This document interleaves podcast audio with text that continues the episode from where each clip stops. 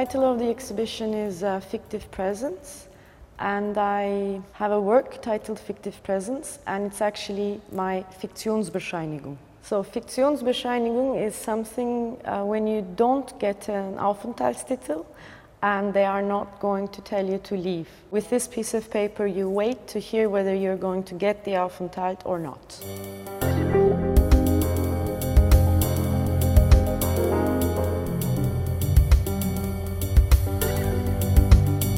Books are the banned books in Turkey between 1972 to 83. Some of them are so-called left-wing books and some are not. There's Alice in Wonderland somewhere here too. And so I tried to find a sense in why they are banned. One could argue generally maybe they are books to do with freedom. Okay? And this makes sense, unfortunately, to ban such kind of books before a coming coup d'etat.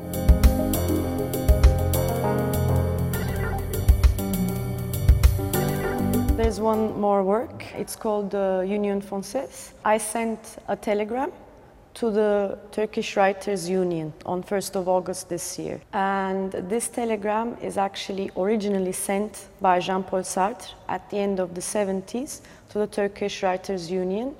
And it concerns his feelings about the banned books in Turkey, including his own, and his dismay about this political uh, situation just before the coup d'etat.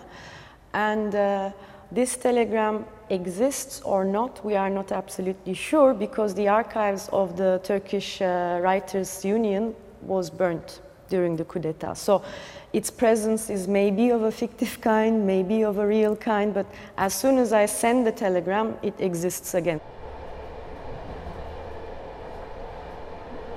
Ich habe in Hildesheim in einem Kommunenhaus gelebt und überlegte, was für eine Arbeit ich machen könnte. Plötzlich rief mich meine Mutter an und sagte mir, dass ich eine Tante hätte, die seit über 30 Jahren in Hannover lebt.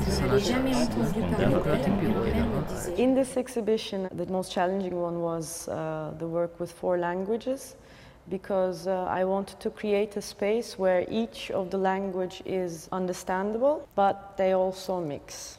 Exciting to, to look at what are the similarities and differences. For example, system is the same in all four. Okay? Bureaucracy is the same in all four. And Lego is the same in all four.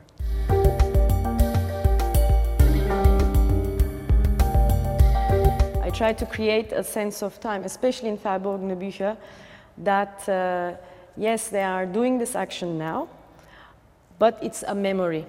Okay? So you actually I did look for a post-production and filming technique which is going to create this in the film of reenacting a memory through an act of now. Past tense is fictive. I don't know how much memory is reliable, and that is past tense. But we always deal with it. It's always in our form of reality, and it's somewhat in our now.